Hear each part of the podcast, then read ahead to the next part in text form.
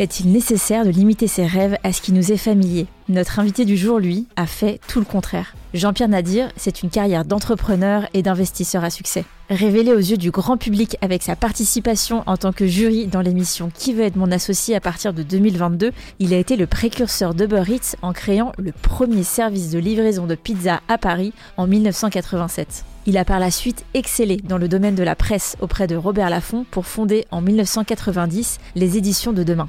En l'an 2000, il a su être visionnaire en créant la plateforme de voyage Easy Voyage à l'heure où le digital n'était pas encore démocratisé. Il a grandi dans un coin reculé de Bretagne où il passait ses journées dans les livres d'aventure qu'il utilisait comme une vraie source d'inspiration pour créer sa propre histoire. Ça ne va pas t'étonner si je te dis que chez Paradox, ce genre d'état d'esprit nous inspire. Croire en ses rêves et ne s'imposer aucune limite mentale pour y parvenir, c'est le mindset qu'on aime avoir dans nos équipes. Dans cette interview, Jean-Pierre va te donner des clés pour te construire et développer ta façon de communiquer. Il t'expliquera par exemple pourquoi l'empathie et la transparence occupent une place si importante dans ses relations. Et il te donnera même quelques conseils pour gérer le stress et la fatigue. Alors tu l'auras compris, cet échange est fait pour toi, car il te donnera des clés applicables dans tous les domaines de ta vie. Bonne écoute.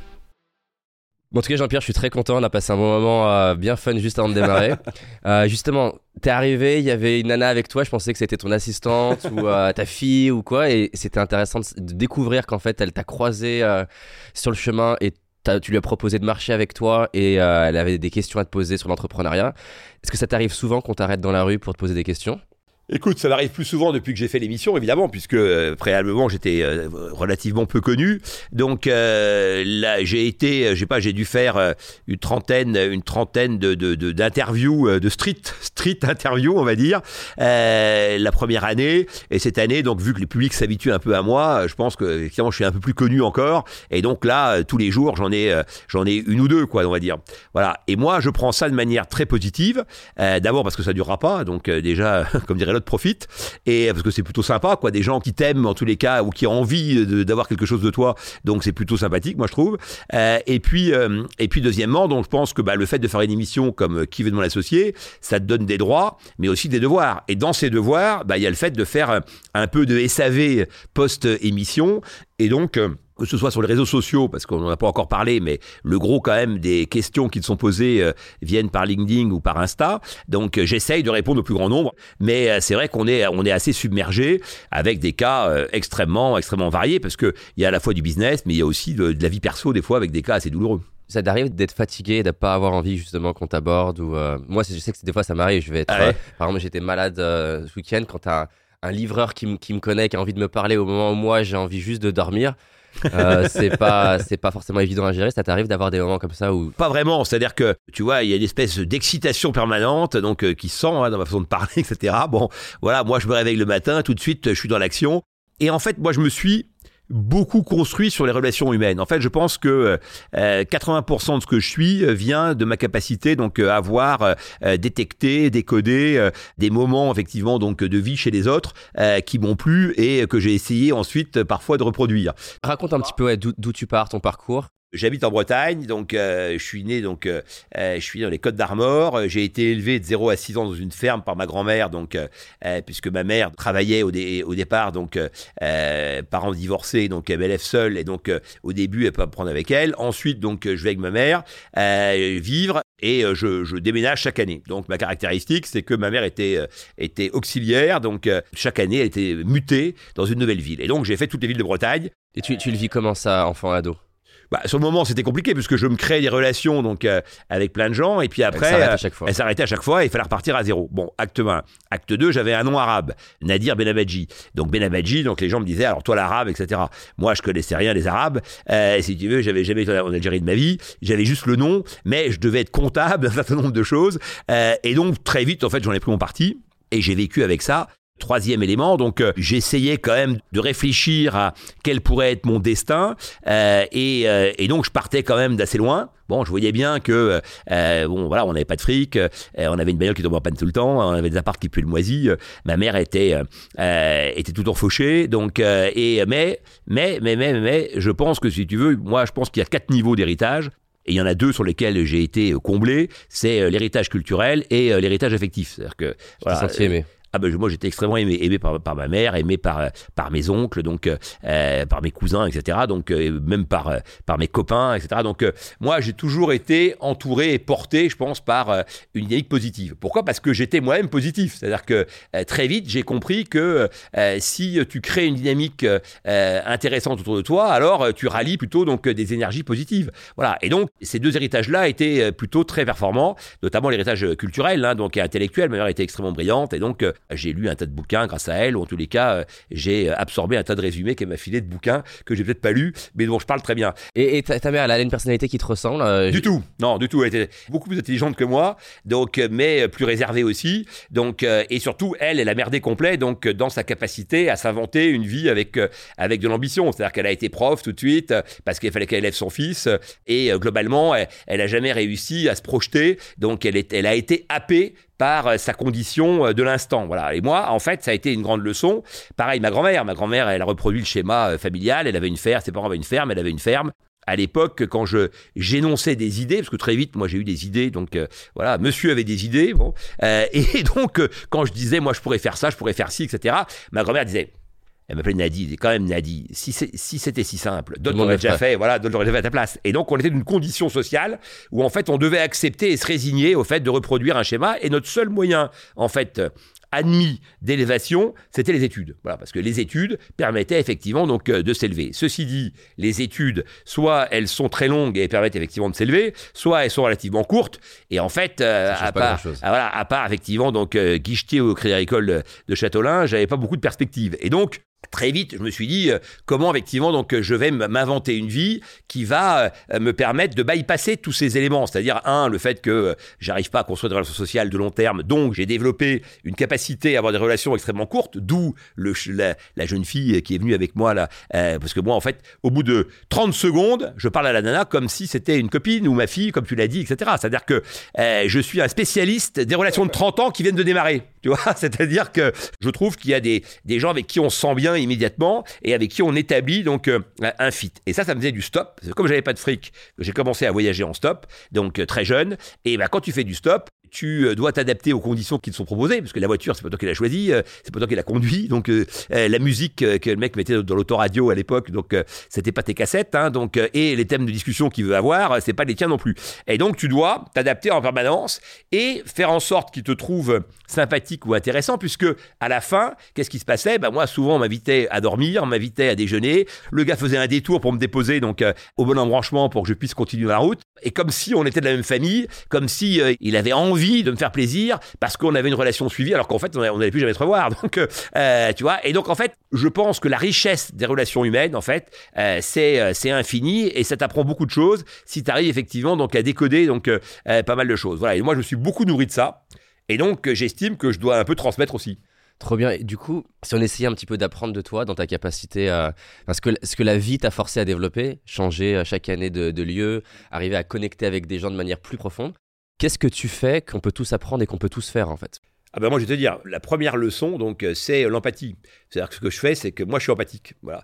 Et donc euh, et je suis empathique naturellement, c'est-à-dire qu'en fait euh, moi j'aime parler avec les gens, j'aime rendre service. et je trouve qu'effectivement donc quand tu te mets en situation encore une fois de faire le bien, eh ben t'en récupères beaucoup plus si tu veux que tu donnes. En fait tu donnes et tu as un ROI pour parler en termes de business qui est démultiplié. Donc en fait moi je pense que c'est con d'être con ça te retire plein de choses, tu vois. Donc euh, euh, voilà. Imaginons, on regarde en slow motion, en ralenti, euh, ton interaction dans la voiture. Qu'est-ce quand tu dis empathique on va voir quoi en fait? Ah bah plein de trucs. C'est-à-dire que moi je monte dans la bagnole déjà, j'avais compris que les gens qui te prennent, ils te prennent pour un aventurier.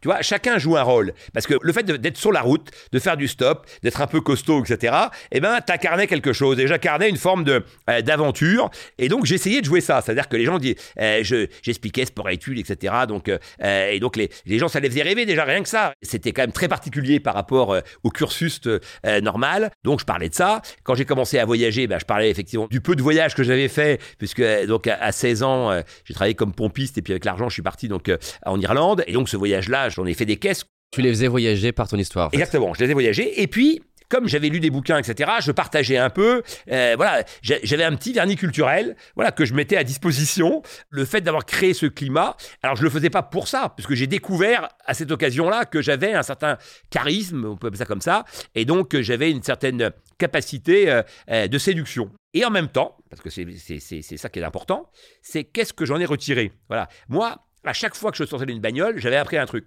J'ai compris aussi très vite que les gens, en fait, il te faut parler de toi pour pouvoir parler d'eux. Voilà. Et donc, moi, après, je faisais un peu psy, donc je posais plein de questions, etc.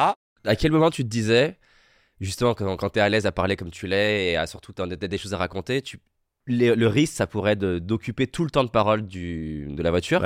À quel moment tu te dis, bon là, j'arrête de parler, j'inverse et je pose des questions? Ouais, ta remarque est extrêmement juste. D'ailleurs, ça m'a fait défaut aussi parfois, parce que des fois, je me laisse entraîner par ma fougue, et puis, et puis je me dis, merde, il n'y a que moi qui ai parlé. Tu vois, donc des fois au resto avec des potes, donc euh, euh, les gens partent en se disant, mais il nous fait chier ce Nadir, il n'y a que lui qui ramène ouais, sa C'est un, équilibre qui est, qui est fin. Comme tout dans la vie c'est une intuition que tu développes, une sensibilité que tu développes progressivement, où tu sens à quel moment, effectivement, donc les gens ont plutôt envie de parler d'eux. Et en fait, c'est, c'est au travers donc de leur prise de parole, parce qu'à un moment donné, il va, il va s'appuyer sur un truc que tu as dit pour développer un exemple qui a rien à voir, mais qui semblerait être pouvoir effectivement comparer. Il va dire, ben moi aussi, etc. Et voilà. Et à ce moment-là, bah, tu, là, tu laisses. Euh, exactement. Et là, tu fais un travail un peu de journaliste. D'ailleurs, après, j'ai été éditeur de presse, j'ai fait des interviews euh, quand j'étais éditeur, et j'adorais ça en fait. Le rôle de l'intervieweur, c'est encore plus puissant évidemment que celui qui répond. En tout cas, c'est super intéressant parce que finalement, si on fait schématique, c'est euh, tu rentres dans, un lieu, là, c'est la voiture, mais ça peut être un restaurant, ça peut être une soirée, peu importe.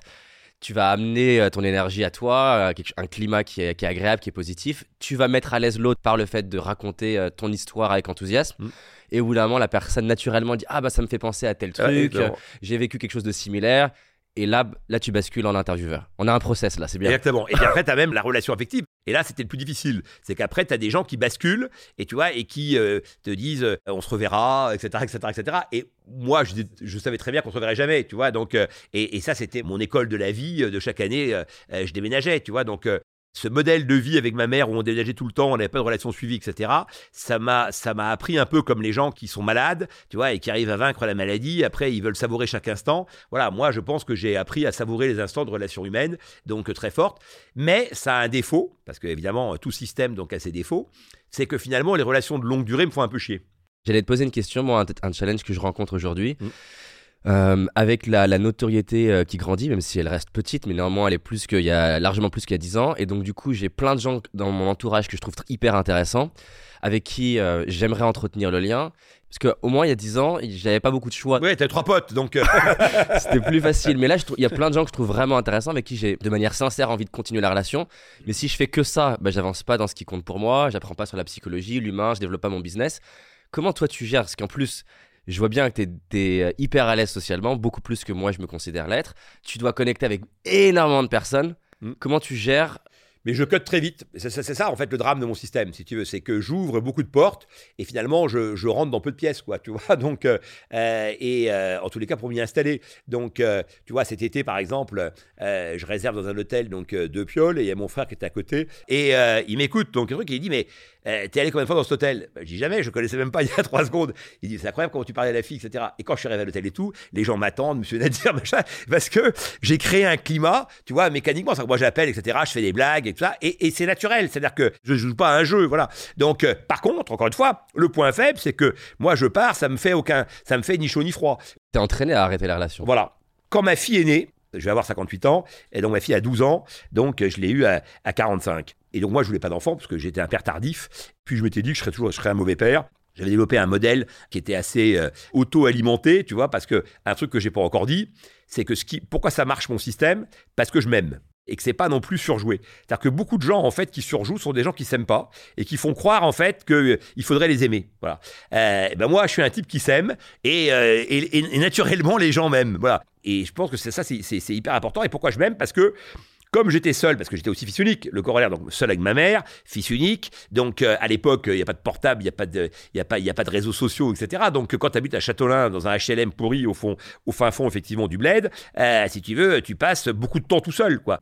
Et ce temps passé tout seul, en fait, je l'ai souvent mis à profit euh, pour m'auto-alimenter de plein de choses et notamment donc pour entretenir un dialogue euh, avec moi-même. Voilà. Et je me suis toujours questionné, euh, apporté des réponses, fait des blagues. Par exemple, quand j'étais sur le, le, bord de la route, etc., des fois, des gens s'arrêtaient en disant Mais vous rigoliez, etc. Donc on s'est arrêté parce qu'on s'est dit Ce type a l'air drôle. Voilà, vous étiez tout seul en train de rire et tout. Et voilà, moi, je me fais des blagues, je me rappelle de trucs toutes mes punchlines, etc. Donc, euh, je me les fais à moi toute la journée, tu vois. Donc, euh, cette dynamique-là, elle s'auto-alimente. Mais elle a aussi ses limites, c'est que du coup, mon ouverture vers ma capacité à avoir des relations qui durent, donc euh, se complexifie aussi, donc à cause de ça, puisque finalement, j'ai pas besoin, j'estime que je peux gérer des relations rapides et qu'en plus, j'ai pas besoin donc des autres pour exister. Voilà. Et donc, du coup, bah, je m'étais dit, j'ai toutes les caractéristiques du mauvais père, donc je vais surtout pas donc faire d'enfant.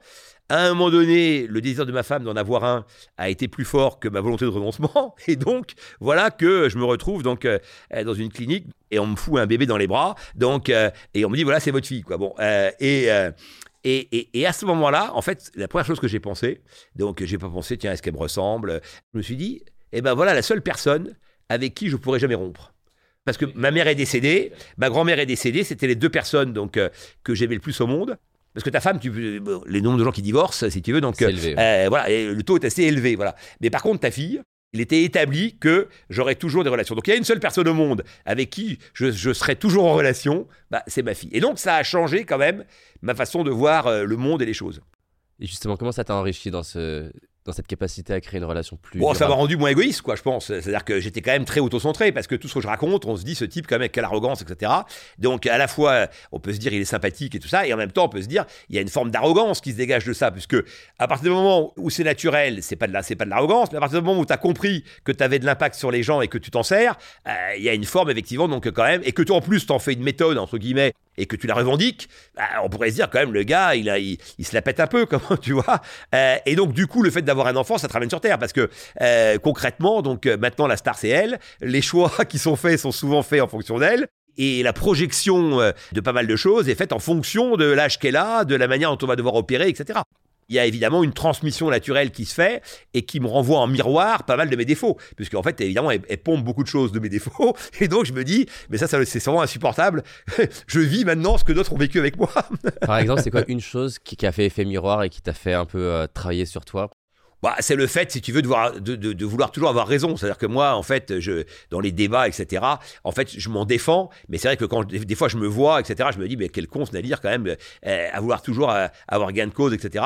Moi, je pense que d'avoir tort, c'est bon aussi. Bizarrement, si tu veux, je doute beaucoup. Mais ça se voit pas du tout. Est-ce que tu doutes beaucoup tout seul et que quand tu es en interaction, tu es sûr Est-ce que c'est ça le, le schéma? Non, j'ai les deux, mais c'est vrai que j'ai du mal à construire une réflexion à plusieurs j'ai un modèle de réflexion, euh, j'ai un modèle tout court d'ailleurs, et j'ai beaucoup de mal en fait à interagir. Tu vois, par exemple, je vois que quand je donne des conseils à des start je suis bien meilleur quand je suis tout seul que si on est à un board, etc., avec tout le monde qui ramène sa fraise, et à la fin, j'ai l'impression que finalement, l'impact se dilue j'ai beaucoup de mal à additionner les qualités de plein de gens pour atteindre, euh, pour euh, en tous les cas en faire un tout qui sera, euh, qui sera meilleur. Je sais capter ce que les gens ont à donner, je sais le synthétiser et le restituer et en faire une voix. J'ai beaucoup plus de mal à partager les prises de décision. On pourrait creuser longtemps sur ce sujet-là, c'est super intéressant pour moi. Et ça me parle, j'ai été enfant unique, je passais beaucoup de temps tout seul de me créer mon propre univers et, et d'arriver à être bien avec moi-même. Tu vois, je pense que c'est déjà un message, c'est-à-dire que être en paix avec soi-même, considérer qu'on est, si ce n'est un homme bien, en tous les cas, là où on voulait être, tu vois.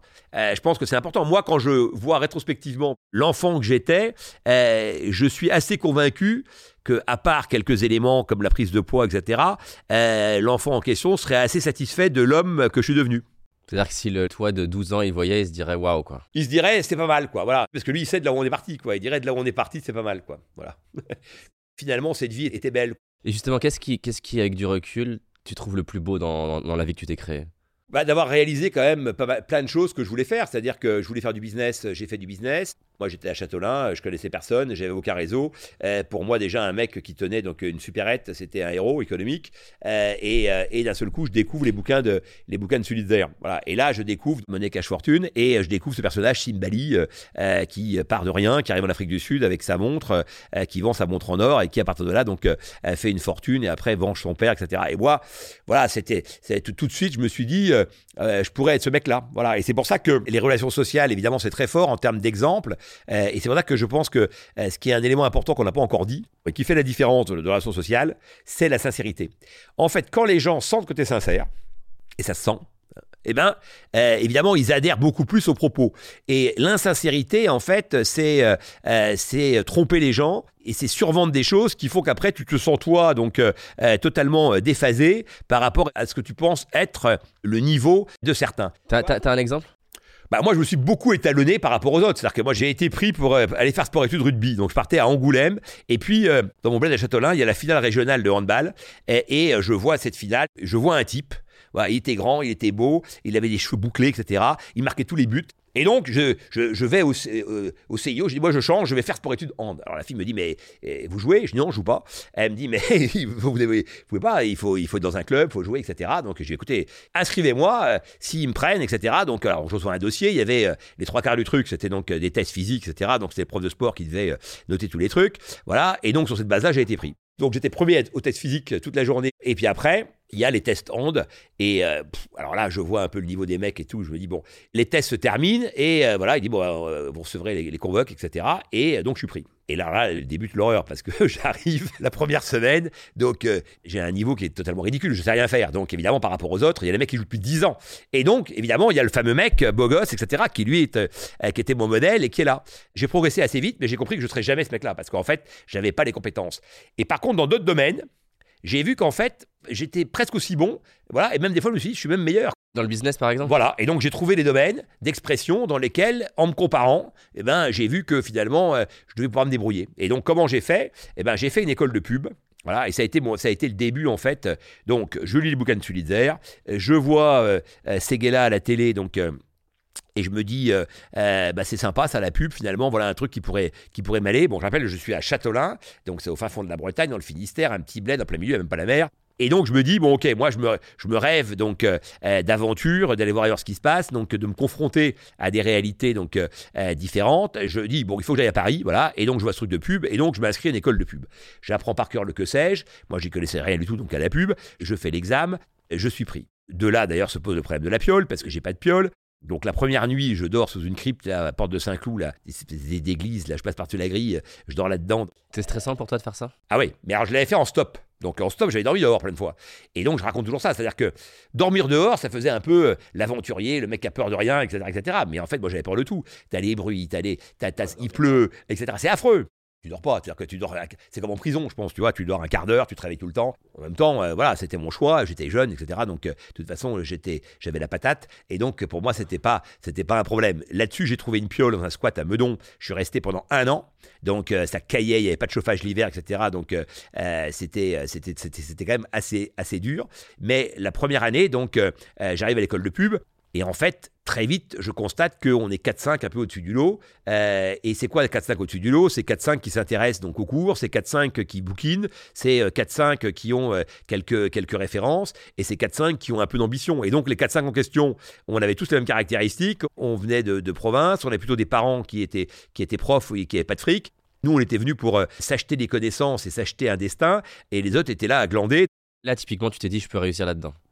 Ouais, je me suis dit, euh, euh, attends, j'ai senti que j'avais un niveau au-dessus, quoi. Voilà, donc euh, je savais bien déjà que j'avais un certain nombre de caractéristiques, mais là j'ai vu que bon, voilà, je survolais un peu les débats, quoi. Et j'ai donc des rêves de grandeur, de créer des boîtes, etc. Alors que je ne sais même pas comment on fait. Hein, donc, j'ai pas le début de réalité. Mais là, j'ai des cours de marketing, etc. Donc, je commence déjà à avoir une base beaucoup plus forte donc, euh, que celle que j'avais précédemment. Euh, puisque, en fait, j'avais pas grand-chose. Donc, euh, et là, surtout, je commence à avoir un petit début de réseau. Pourquoi? Parce que certains étudiants ont leurs parents qui sont dans le, dans, dans le business. Donc, je me fais inviter à dîner, etc. Et donc là, je rencontre des gens, j'écoute ce qu'ils disent, je pose plein de questions, etc. Souvent, les parents me trouvent vachement sympa, etc. voilà, tout le même truc. Et donc, euh, euh, du coup, je, je, suis aspiré aussi par cette euh, dynamique-là. J'ai des copains qui, dans les 4-5, là, qui sont bons, avec qui on brainstorm. Je commence à monter donc mon, mon, niveau de, mon niveau de jeu. Et donc là, je dis, je veux créer une boîte. Et donc, je suis à Neuilly à midi et je vois toutes ces brasseries remplies, etc. Donc tous ces gens qui sortent des bureaux et qui vont euh, euh, dans, les, dans les restos. Et je me dis, euh, bah, pourquoi finalement donc on pourrait pas amener les repas directement donc dans les boîtes? Il y a des gens qui sont qui veulent déjeuner donc rapidement. Il y a des gens qui veulent déjeuner à plusieurs, mais un qui veut manger chinois et l'autre qui veut manger oriental. Bah, il faut qu'ils fassent un choix s'ils veulent déjeuner ensemble. Est-ce qu'on pourrait pas donc aller voir ces boîtes et leur proposer de livrer? Et donc, je vais voir les boîtes en question, je prends des rendez-vous et je, signe des contrats. Donc euh, avec ses boîtes pour, euh, pour les livrer. Donc là, t'as pas d'équipe en fait. Finalement, finalement, tu joues le rôle de commercial. Exactement. Alors pote me dit mais comment on va faire, etc. Bah, je dis, on va aller voir des restos qui bossent pas le midi et on va leur proposer de, de livrer. Et donc là, j'invente quelque part Uber Eats, quoi. Tu vois, donc euh, je vais à Level Opéra, je vais voir des restos, donc un resto français, un italien, un oriental et un asiatique, et je leur dis bah voilà, vous, vous travaillez le soir, pas le midi. Le midi, je vous propose de, de bosser pour moi. Vous produisez et on va livrer donc euh, les boîtes. Donc là, il me faut un transport. Donc j'ai un copain qui a une deux chevaux, enfin un copain, je connais un gars qui connaît un gars qui cherche du boulot qui a une deux chevaux. Je lui dis écoute, si tu veux, tu viens avec nous et tu fais les livraisons, etc. Et on commence comme ça et ça se développe. Mais quelque part, ça se complique parce que le gars avec la deux chevaux, donc euh, récupérer, donc on prenait les commandes avant 11 heures, récupérer tous les plats, les amener, etc. Donc des fois il était en retard et tout. Donc ça se complexifie. Et je me suis dit, on pourra pas aller beaucoup plus loin. Tu vois? Et donc, euh, avec ce, modèle-là. Donc, l'un des éléments à, retenir, au-delà effectivement de ma faconde et de cette espèce de détermination donc euh, qu'on perçoit en général, c'est aussi, donc, euh, je sens les signaux et je dis principe de réalité, notre truc va aller dans le mur. Donc, je dis, comment je peux faire pour améliorer le dispositif, donc sans avoir quatre mecs avec des deux chevaux ou cinq mecs, etc. Parce que de toute façon, j'en ai pas, j'en ai pas les moyens et cette logistique, elle va me, va me flinguer. Et donc c'est là que j'en arrive à la pizza et je me dis, euh, le truc qui serait bien, moi j'avais fait des, des crêpes dans les campings donc quand j'étais jeune et donc je me dis, bah de toute façon un truc qui marche bien donc c'est la pizza et donc je vais me mettre dans la pizza euh, et je vais livrer donc le midi et le soir. Et là, je vais ouvrir complètement donc euh, mon, mon business. Voilà. De là, il fallait acheter un four à pizza. Et là, à côté, à l'angle, il y avait une, pizzeria énorme. Et, euh, et donc, je me renseigne, je vais voir à la fin du service, euh, je vais voir un, serveur, voilà, et je lui dis, écoutez, euh, bonjour, Je me renseigne sur la pizza, je cherche des renseignements pour les approvisionnements, et notamment donc où on achète les fours, etc. Et le gars me dit, ah bah, vous trouvez bien, c'est notre, notre patron, donc, euh, est le premier fournisseur de Paris, donc en matière de, de pizzeria. Et bah, je dis, alors, comment on peut le rencontrer? Bah, Il me dit, euh, prenez rendez-vous donc, euh, avec son assistant, etc. Donc j'ai un rendez-vous, voilà.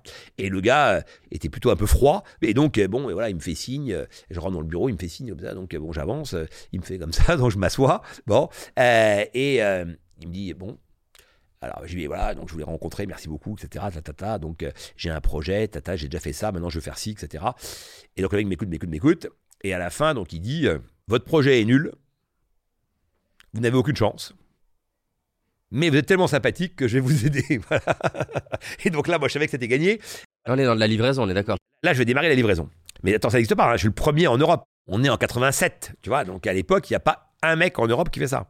Alors comment j'ai eu l'idée? Parce que j'avais lu trois lignes dans le monde des affaires sur Domino's Pizza qu'il se lançait aux États-Unis et on disait que le mec avait fait 200 ou 300 et qu'il allait développer une franchise, pas quoi. Trois lignes, tu vois. Et j'avais retenu ce truc-là.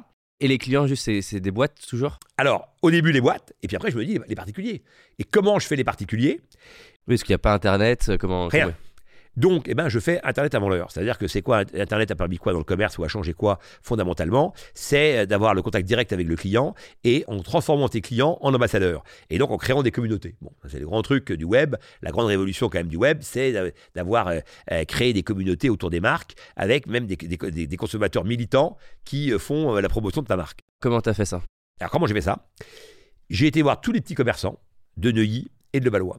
Je leur ai proposé de mettre une affiche sur leur vitrine, Miss Pizza, ça mon truc, un triangle avec une fille en scooter, Miss Pizza. En contrepartie de quoi, je leur donnais deux pizzas, deux salades par mois. D'accord? Du coup, bah, premier truc, donc ils goûtaient les produits. Donc, deuxième truc, quand ils étaient, ils devenaient vraiment ambassadeurs, c'est quand les gens rentraient, qui disaient, mais c'est quoi ce truc là que cette affiche que t'as, etc. Donc Martine, euh, donc euh, elle disait, ah bah c'est des petits jeunes là, ils font, ils font des pizzas. Moi j'en ai mangé, donc c'est vachement bon. Donc ça, du coup, j'ai créé un bassin de relais énorme. Et donc après, une fois qu'ils avaient pris le pli, la plupart commandaient régulièrement. Je trouve que c'est une vraie clé business de comment je peux, euh, je sais pas comment on dit en français, tap in, mais tu- je peux euh, solliciter, enfin mobiliser un réseau Ouais, ouais. existant. Là, typiquement, le réseau des, euh, des, des- des- voilà, des petits, ma- des petits magasins. Qui eux ont une relation avec leurs clients. C'est ça. Tu vois, ils sont potes avec leurs clients. Et donc en fait, c'est des vrais ambassadeurs légitimes. Tu vois, c'est ça qui est important. Donc ça, ça c'est une question qu'on peut tous se poser de les clients que je veux toucher, ils sont eux-mêmes touchés par qui Comment je peux y accéder à eux? Très bonne, très bonne formulation, bien meilleure que la mienne, effectivement. Et en fait, le- le- la problématique, c'est où sont les énergies et quels sont les leviers sur lesquels je peux appuyer. Et encore une fois, je trouve que ce qui est intéressant dans toute ton histoire, c'est que tu utilises à chaque fois, dans ce que tu me racontes, là où tu es vraiment très fort. C'est-à-dire que pour utiliser ce levier, bah, ça demande d'être euh, d'être bon relationnellement. Alors, qui fait ça au début? Moi, avec mon cousin. Et j'ai un cousin qui me ressemble un peu, donc, euh, et euh, qui parle un peu comme moi, etc. Et euh, lui, donc, il n'avait pas de boulot à ce moment-là. Et donc, je lui dis, écoute, tu viens avec moi et tu, tu vas, je vais te montrer comment on fait et après, t'en- t'enquilles. Et lui, il faisait tous les commerçants. Les week-ends, nous, on bossait samedi, dimanche. Donc, euh, les commerçants qui habitaient souvent le quartier, parce qu'ils habitent à peu près, en général, près de leur boutique, les gars, eh ben, ils nous voyaient, ils passaient nous voir. euh, donc, il y avait toujours des petits messages de soutien, etc. Ils disaient, c'est incroyable, ces jeunes, comment ils bossent. Parce que nous, en plus, on déjeunait sur le trottoir, on mettait de tréteaux, une planche, etc. À l'époque, j'ai un boulot. Hein. Et donc, moi, je fais ça tous les soirs tous les samedis, tous les dimanches. Voilà. Euh, et, euh, et je fais, je fais de la livraison donc avec les scooters, etc. Ce qui est important, c'est pas ton ambition de réussir. Ce qui est important, c'est que tu transmettes cette ambition à d'autres et que tu crées le désir de ta réussite chez les autres. Voilà. Et moi, j'avais créé un réseau de supporters. Ces commerçants voulaient ma réussite parce que elle était un peu la leur, parce qu'ils m'avaient vu démarrer, parce que j'étais un peu des leurs, parce qu'ils m'avaient vu marner et qu'ils trouvaient que j'étais méritant, parce que mon discours leur plaisait, parce qu'ils avaient été les premiers testeurs et que du coup ils se sentaient un droit de fondateur aussi, un peu de cofondation Mais ça, ça, comment je recrée ça? Par l'explication. Moi, je n'ai jamais été avare d'explication. Moi, j'allais dans un commerce, si le mec était sympa, ça, ça accrochait, etc.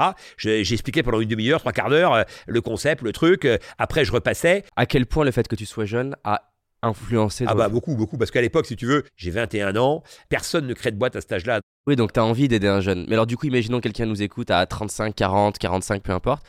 Comment il recrée ce phénomène-là? Il a identifié un pool de personnes qui, eux, est au contact des clients qu'il veut. Une des questions que tu amènes, c'est comment je fais quelque chose qui soit gagnant-gagnant pour tout le monde et qu'ils y aient un intérêt. Mais là, tu amènes un truc en plus, c'est que presque émotionnellement, ils ont envie que ça se passe. Comment je crée ça, en fait? Comment je... Si je si pas euh, 21 ans? Mais Je pense que les valeurs que tu défends, si tu veux, donc pour reprendre maintenant tous les pitchs donc, euh, euh, qui nous sont proposés, encore une fois, que ces valeurs Que l'ambition du projet les- leur parle. voilà, soient fortes et que tu te sembles sincère par rapport à ta capacité à les défendre. Tu vois, c'est pour ça que je reviens sur cette histoire de sincérité. Je pense que le- l'empathie, la sincérité et le courage, voilà, c'est les trois piliers, à mon avis, les plus importants pour entraîner ce que tu viens de dire. Le courage, parce que ça crée de l'exemplarité. Quelqu'un qui se donne autant, bah, il mérite quand même effectivement donc euh, d'y arriver, tu vois. Donc euh, L'empathie, parce qu'évidemment, envie, si tu passes du temps à expliquer, etc., bah, il faut mieux que, que le gars se marre un peu, etc., et que ce soit euh, donc euh, euh, du, euh, du temps euh, euh, gagné, tu vois, donc euh, pour lui aussi en termes de, euh, en termes donc d'élévation, et la sincérité, parce que comme je l'ai dit tout à l'heure, si tu es insincère, les gens le sentent, quoi, et à ce moment-là, si tu veux, tout s'écroule, tout, tout ce que tu as expliqué, même si l'explication elle est cohérente, si tu veux, en fait, t'as pas envie d'adhérer à quelque chose auquel tu ne crois pas. Voilà. Quand tu es convaincu, tu es convaincant. Mais tu es, mais, mais t'es convaincant parce que le mec sent que ta conviction, elle est, elle est réelle, elle n'est pas feinte, elle n'est pas marketée. Voilà. Mm. Et dans un monde aujourd'hui où en fait tout est marketé, eh ben, je pense que parfois, effectivement, donc euh, juste un peu de sincérité, euh, ça peut emporter toutes les adhésions. C'est clair. Et d'ailleurs, tu peux utiliser le marketing pour amplifier quelque chose qui est sincère plutôt que de essayer de marketer un truc qui l'est pas. Exactement. Parce que souvent, c'est l'inverse. hein. Les mecs marketent d'abord. Tu vois, un commercial, c'est quoi? C'est quelqu'un qui dit euh, Qu'est-ce que tu as envie d'entendre? Et je te sers ce que tu as envie d'entendre pour à la fin te, te vendre ce que j'ai ce que j'ai à te vendre. Tu vois, donc, alors que moi, je pars donc d'un projet avec des valeurs, il y a une sincérité, j'y crois à fond, et après, j'embarque les gens autour de cette conviction. C'est d'ailleurs pour ça qu'après, j'ai mal aussi à partager, tu vois, donc les prises de décision. Parce qu'en fait, mon modèle, il est quand même basé sur euh, ma capacité à entraîner, à engager autour euh, d'une vision, quoi. Tu vois, Mandela, je sais pas, ou, ou, ou même euh, encore mieux Gandhi, pour essayer de trouver des, des gens éclairés et qui ont entraîné des gens derrière eux, si tu veux, donc, ou Martin Luther King, ils partageaient pas le pouvoir, les mecs, ils étaient, c'est eux qui avaient la vision, et ils entraînaient derrière eux. On en parlait avant de démarrer l'interview du fait que ben voilà, on voit des gens sur les réseaux, sur internet, sur les médias et on se compare et on se dit putain, moi je suis une grosse merde, lui il réussit tout. Tu compares ton monde intérieur que toi tu connais bien à un monde extérieur léché, photoshopé, euh, qui, n'existe pas. Moi, un truc qui me dérange, bon, l'entrepreneuriat, je, je trouve ça magique. Mais ce qui me dérange aujourd'hui, c'est qu'on on vend l'entrepreneuriat comme quelque chose de facile. Euh, on fait croire à des gens que c'est pour tout le monde. Et c'est comme si demain on, voulait- disait aux gens qu'il fallait que tout le monde devait être pompier, que tout le monde devait être prof. C'est un, métier entre, guillemets et, il est loin d'être facile tous les jours. Donc ça m'intéresse que tu décrives euh, un des moments les plus durs émotionnellement pour toi, euh, qui était stressant. Tout ce que tu viens de dire est extrêmement juste. Je pense que quand on se compare, il faut être sûr qu'on se compare bien, effectivement, donc euh, sur les mêmes conditions. C'est-à-dire que quand de- une jeune femme se voit en maillot de bain, donc euh, dans la glace, et qu'elle regarde les magazines papier glacé, donc euh, bah, il faut savoir qu'évidemment les filles en question, elles, elles sont photoshopées. Euh, elles sont euh, encadrées, euh, les, éclairages. Moi, des, des, des, fois, donc, euh, des copains me disent Ah, qu'est-ce que t'es plus, qu'est-ce que t'es plus beau à la télé? Bah, évidemment, à la télé, t'es coiffé, t'es, t'es, t'es, maquillé, il y, a les éclairages, etc. Même moi, quand je me vois à la télé, je dis Putain, quel beau gosse, quoi, tu vois. Donc, la télé, ça, ça, ça sublime. Donc, donc, déjà, il faut savoir que ce que tu vois à la télé, donc, encore une fois, c'est, c'est boosté. Donc, ça, c'est le premier, le premier point. Le deuxième point, c'est que dans les vies rêvées, donc, racontées par les gens, donc, par, par ceux qui effectivement donc font un métier donc euh, de raconter leur vie on met toujours en avant évidemment que, euh, que les succès, que les moments heureux, etc. Euh, mais on voit bien que si on prend, euh, on fait le parallèle avec des stars donc du show business, on voit bien que il y a beaucoup de dépression, qu'il y a des moments à très bas, à très bas rendement, que les gens ne veulent plus sortir de chez eux, etc. Parce que ils sont toujours obligés donc d'être d'un commerce agréable, de donner le change. et comme tu l'as dit, on, a parfois des moments où on a moins envie effectivement donc de faire ça. et puis après, il y a le gars qui a écrit un bouquin, qui chante des chansons, qui fait des films, etc. etc. Euh, et, tout ça, évidemment, n'est pas forcément donc euh, lié à sa seule, personne.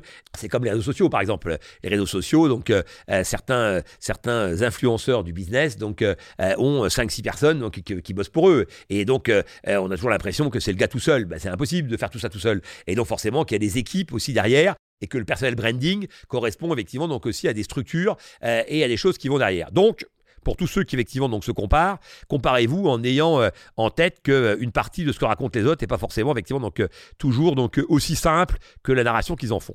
En ce qui me concerne, donc moi, ça a toujours été très dur. C'est-à-dire que là, je raconte ça de manière marrante, etc. Parce que c'est une de mes caractéristiques. C'est-à-dire que moi, j'ai jamais fait de burn-out. j'ai toujours effectivement donc trouvé des solutions, etc. Parce que je marre, quoi. Je me fais des blagues, etc., euh, etc.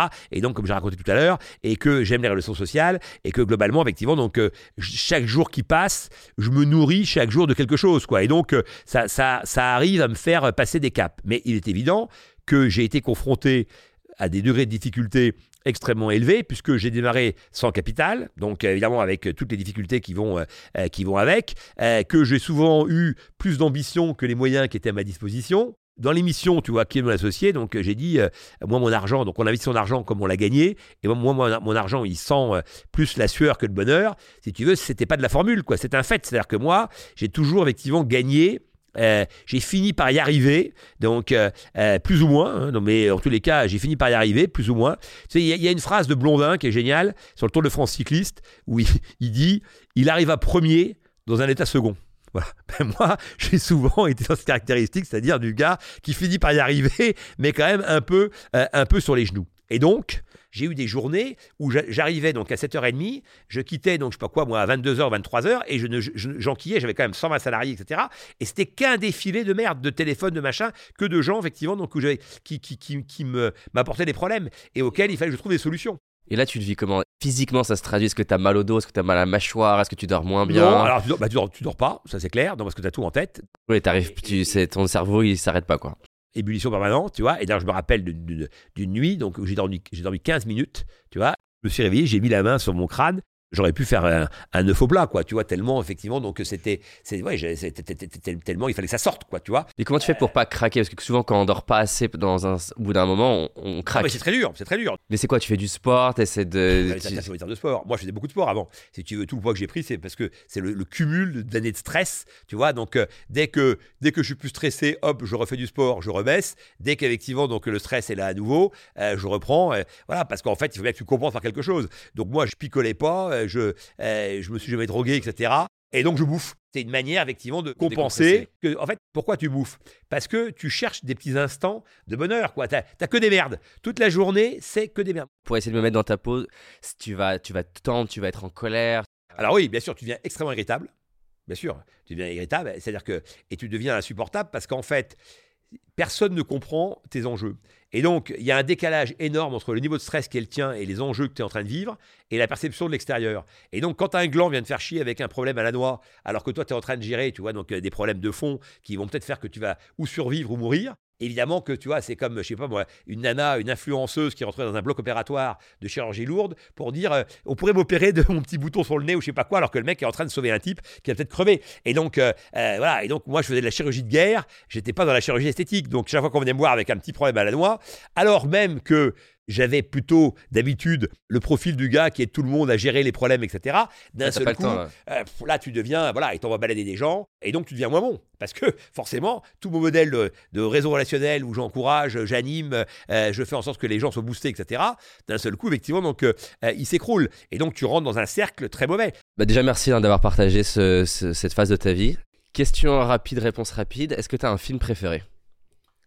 Film ou documentaire Ouais, euh, enfin, préféré, je sais pas. Il était toutefois dans l'Ouest, donc euh, ça a été mon film préféré très longtemps parce que justement là, je pense que Sergio Leone, il y a un côté disruptif, quoi. D'un seul coup, donc euh, on filme les gens différemment, donc on montre des vrais gens qui puent, qui ont des, qui sont mal sapés, qui ont des sales gueules, qui ont des cicatrices, etc. Plus qui- sincère. à qui il manque des dents. Et donc là, on retrouve effectivement la sincérité. Je me rappelle donc une interview qui était assez géniale. Et donc, tu as Clint Eastwood, où on lui dit C'est incroyable, vous avez un génie pour le cinéma, incroyable parce que vous avez tourné avec Sergio Leone à une époque où personne ne le connaissait, etc. Donc, euh, comment vous saviez que ça allait devenir, donc, euh, ce western allait euh, transformer complètement le cinéma, quoi? Et il dit Je ne savais rien. Ouais. Il dit, on- je suis allé à un casting, on m'a pris. Il dit, un an après, on m'appelle, on me dit, il y a la projection du film, est-ce que tu veux venir? J'y vais. J'avais oublié complètement le film. Et là, je me vois à l'écran, etc. Et je me dis, c'est pas mal ce truc. voilà. Trop stylé. Et ben, tu vois, voilà, la sincérité. Citation préférée Ma citation préférée, c'est ce que j'ai dit dans l'émission. Donc, euh, euh, voilà, j'avais, j'avais comme seul talent euh, le fait de ne pas savoir que j'en avais pas. quoi. C'est-à-dire que euh, moi, je pense que j'ai, j'ai, j'ai pas de talent particulier, mais j'ai une détermination très forte qui finalement a fait que j'ai pu développer quelques, quel- quelques qualités. Si tu pouvais poser une question ou passer un moment avec une, une personne vivante ou morte, tu choisirais qui? Jacques Brel, Rimbaud ou Céline. Tu Voilà. leur demanderais quoi? Ah bah, je le, je, non, je, je les écouterai. Parce que euh, ce, ce- ce sont des, des, des- voilà, des, des gens qui sont dépassés par leur talent, qui sont habités par leur talent. Euh, Rimbaud a 17 ans, il, est, il écrit euh, ses premiers poèmes, euh, il sait, il sait même pas de quoi il parle. Et sa mère donc lit, comprend rien de ce qu'il a écrit et lui dit Mais Arthur, qu'est-ce que tu as voulu dire? Et il dit bah, Ce qui est écrit. Voilà, parce que quelque part, ça sort de lui. Et ce mec, est- il habite un, un bled paumé, il a jamais vu un poète de sa vie, etc. Et il est habité par ce talent, bon, comme Mozart, comme voilà. Et moi, Ça t'inspire ça? Ah ben moi, comme j'en ai, comme j'ai, jamais eu ce talent-là, j'aurais adoré être porté par un talent naturel. Mais tu l'as, tu l'as pour moi, c'est ta capacité à connecter avec les gens. Oui, mais si tu veux, je l'ai travaillé. T'as pas tort, mais on peut pas comparer ça avec les plus grands génies. J'aurais adoré être quelqu'un comme ça. Voilà. Pas être dépassé par mon talent. Pas Voilà. Moi, en fait, mon énergie a créé mon talent. J'aurais préféré être dépassé par mon talent.